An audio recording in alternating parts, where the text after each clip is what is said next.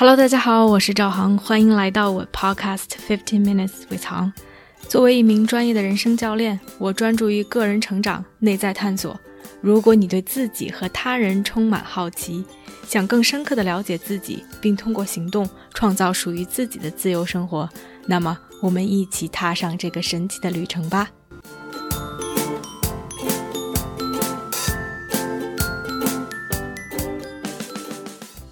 Hello，大家好，欢迎来到这期的 Podcast。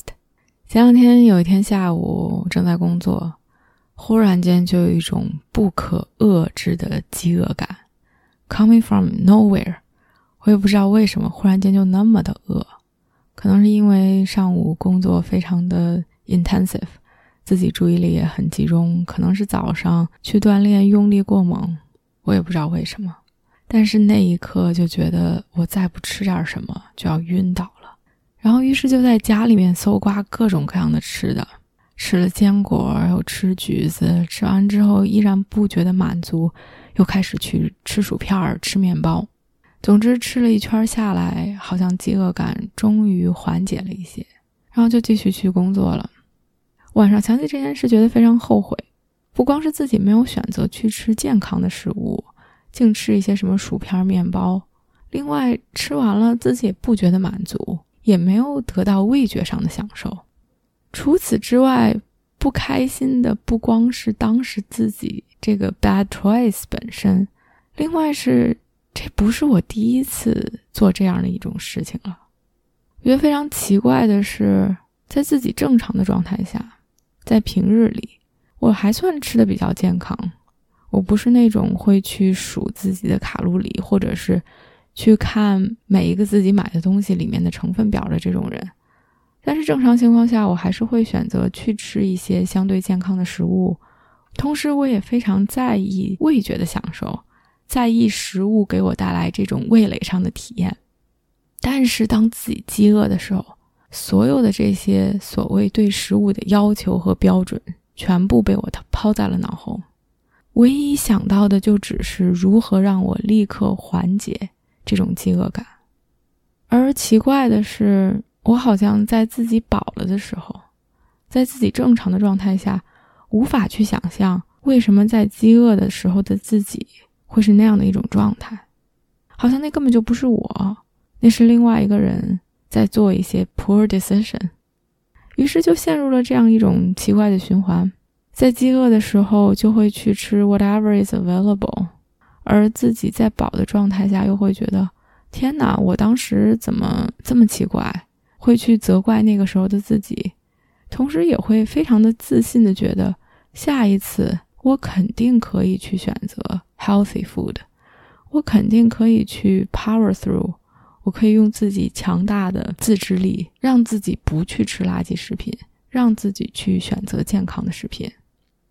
而这种盲目的自信，就让我一次一次 make the same mistake again，让我一次一次的在饱的状态下盲目自信，而在饥饿的状态下又去选择吃 whatever is available。我觉得很神奇的地方在于，我们不光在两种不同的状态下似乎变成了两个不同的人，另外我们在正常的状态下似乎根本记不住在饥饿的状态下自己在体验什么。然后前不久我听了一个 podcast，里面就讲了这两种不同的状态的区别，然后让我恍然大悟。他说我们有两种不同的 state，一个叫 hot state，一个叫 cold state。hot state 其实并不一定是饥饿了，是任何一种我们在经历比较 intensive、比较强烈的情绪的状态下，而 cold state 是我们比较 calm、比较平静、比较正常的这种状态。在我们经历比较强烈的 intensive emotion 的时候，我们就会说一些话，做一些事情，让我们都觉得哦，那不是我自己，我们变成了完全两个不一样的人。这在生活的方方面面都有所体现。比如，大家可以回想上一次你和不管是男女朋友、你的 partner、你的父母，甚至你的同事有强烈争吵的时候。你可能那一刻就是觉得非常的上头，甚至口不择言，去重伤了别人，去伤害了别人。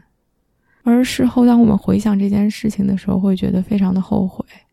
啊，天哪！那个时候我为什么这么的冲动？那个时候甚至我们都忘记了，我我们是如此的爱着彼此，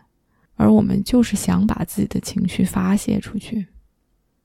所以，既然有这样在 hot day 和 cold day 这样的一种 gap，这样的一种区别，我们在生活中如何去处理它呢？我觉得从吃东西这件事情来说，我现在就不相信自己。我知道，在我非常忙、非常累、非常饿的时候，我就只是想吃，而不一定会去选择吃健康的东西。所以，那就提前准备好。提前准备好一些，我可能会去享受，同时也是健康的。我觉得是在那一刻我会去 enjoy 的一些食物，而不要想着 in the middle of the day，在自己很累的状态下，我还是可以去为自己做饭。而另外，在人际关系上，我觉得我们都可以更好的、更有意识的去了解自己，知道自己的一些 trigger、一些 button。知道别人说什么话可能就会戳到自己，重伤自己，或者让自己的情绪变得很激动。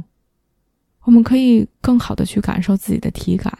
知道自己在情绪激动的时候，生理上会有什么样的反应，然后我们就可以更好的去 make a choice。我们可以选择去深呼吸，选择先停止现在的对话，选择出去走一走，让自己去冷静下来。因为在那一刻，其实我们无法思考，我们只是想去释放情绪，而选择暂停，不是不去释放情绪，而是把情绪以一种适当的方式释放出去，然后可能我们可以回来再去解决问题，再去继续进行对话。没有人可以对你的情绪负责，而在情绪中，你说出来的话、做出来的事，可能会让自己后悔。我觉得，不管是饮食，不管是人际关系，其实我们都是可以 better prepared 的。我们都是可以更好的去准备，更好的去了解自己，意识到自己的行为，也让自己在这种非常经历非常强烈的情绪的状态下，依然可以有选择权，依然可以选择做一些事情，是让这件事情往好的方向发展，是忠于自己在。平静的状态下的时候的内心的，但是同时有一些事情我们真的是无法准备，我们根本就很难去想象，或者我们就不知道 what life is gonna throw at us，生活中会发生什么样的变化或者是变故。在那个 podcast 里面做了一个实验，是关于 sexual harassment，关于这种工作场合中的性骚扰。他实验的 set up 是这样的一种场景。是大家在申请工作，在面试，面试官是一个三十多岁的中年男生，非常的自信，甚至有一些 aggressive，有一些强势。被面试的全部是一群女生，在面试的过程中，这个男生就正常的问一些 interview question，一些面试的问题，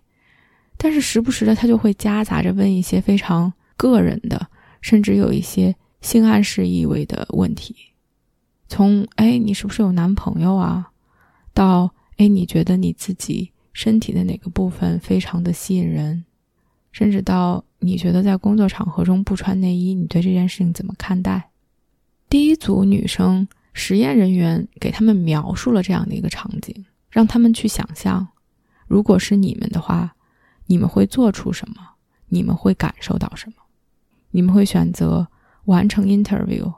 还是会选择离开？去告诉他他的言语 inappropriate，命令他停止。大多数女生在想象自己的感受和情绪的时候，都会说自己非常的气愤，非常的 angry。很多人都说我会让他停下来，很多人都说我会不完成这个 interview 我就离开。另一组人，他们雇了一个演员，真的是发了一个 job posting，把这个岗位发挂到网上。真的就是叫了一群人来做这样的亲身体验，这样的一个实验，结果所有来的人，所有来的女生全部留下来，答完了 interview 的每一个问题，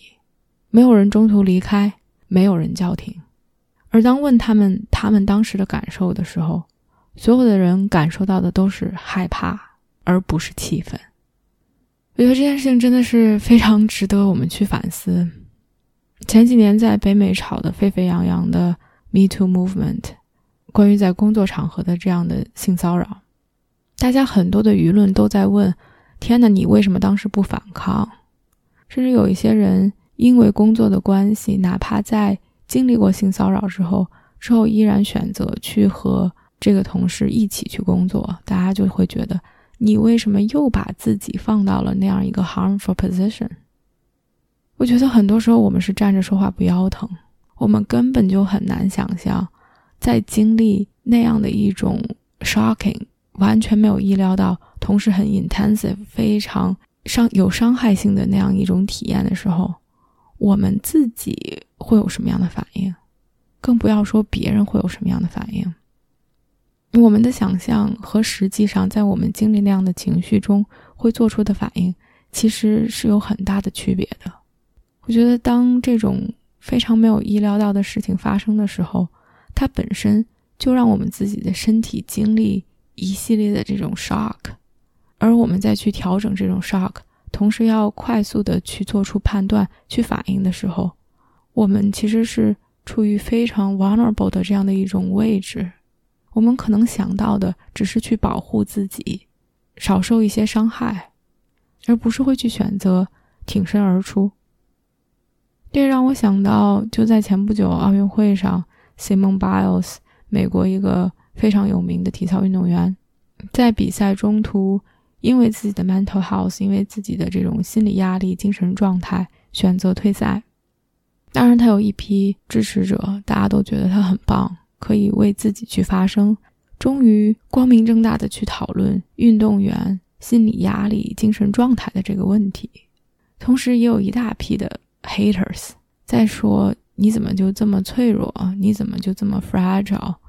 你所有的训练不就是为了这一刻吗？”没有一个运动员不想在奥运会的赛场上去竞争，没有一个运动员不想在奥运会的赛场上去赢。但作为一个普通人，其实我们都很难想象他们经历的那些压力，他们承受的那些压力。我们再去做一个公共演讲，十几人、几十人、几百人，我们情绪可能紧张的都让我们无法睡着，我们都要练习无数次。那何况是那样的一个场合，万众瞩目，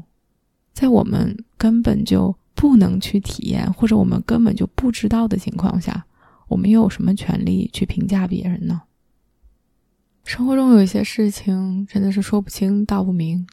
我们在经历的可以让我们更好的去了解自己，在扩大我们的边界，让我们变得更强。但是同时，生活中又有一些事情，我们根本就没有法儿准备自己。我们可能会去做一些事情，冷静下来会觉得后悔。甚至会责怪自己为什么当时这么的脆弱，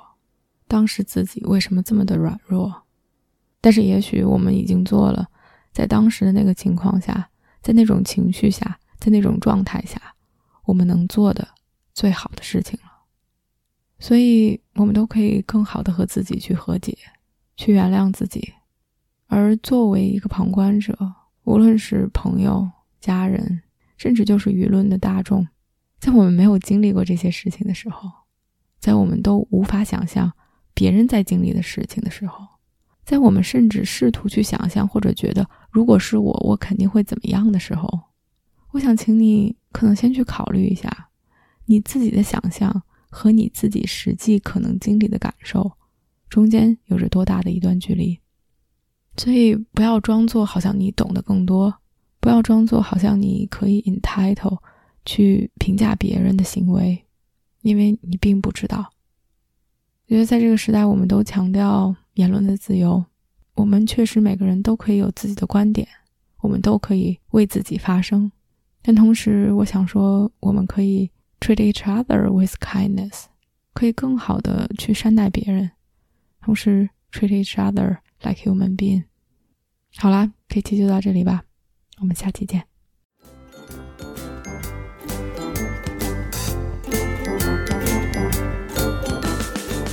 我相信每个人的智慧和力量如果我们可以把内在的探索转化为行动这个世界就会变成一个更美好的地方。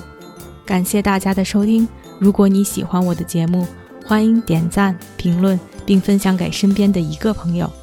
Have a nice day